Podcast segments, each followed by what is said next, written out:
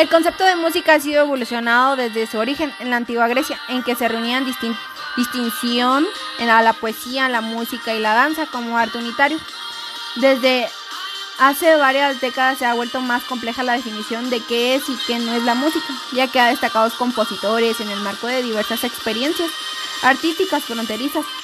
Han realizado obras que si bien podrían considerarse musicales, expanden los límites de la definición de este arte.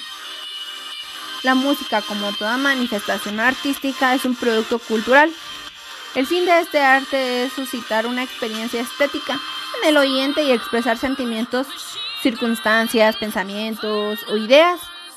La música es un estímulo que afecta el campo perceptivo del individuo, así el flujo sonoro puede cumplir con varias con variadas funciones, entretenimiento, comunicación ambientación.